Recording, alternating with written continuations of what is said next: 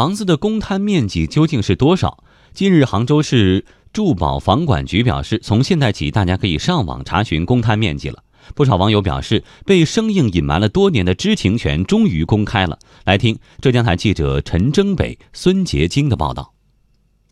杭州市民张女士购买的新房到了交房日期，她说自己的购房合同上面写的是一百一十六点七六平方米，可前两天交房时却被告知房子多出四平方米，现在想要拿到钥匙却不是那么容易。张女士，售楼处打电话通知我要补交多出面积的房款，那我就搞不懂了，房子大小和以前的一模一样的，这多出来的四平方米究竟哪里来的？张女士对被补差价的问题搞得一头雾水，只能自掏腰包找相应资质的测量机构来做一份测量报告。最后说这多出来的四平方米是公摊面积，那为什么要我付钱？这事情不和开发商扯清楚，我是不会收房的。张女士的这起房产纠纷涉及到的房屋测绘，大部分购房者都比较陌生。其实，房产测绘数据作用非常大，不仅是城市大数据的组成部分，更是房屋全生命周期管理的基础。就和张女士一样，如果对开发商所提供的房屋实际面积存在质疑，购房者想知道真实登记在案的面积数据，除了自掏腰包找相应资质的测量机构依法作出测量报告外，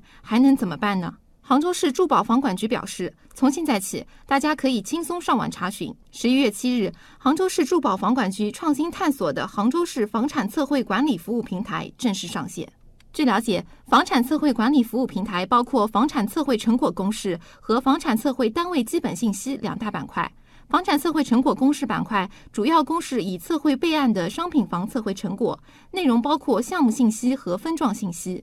杭州网友优小米，我也上了一下这个平台，像一般项目的基本的概况啊、总平图啊、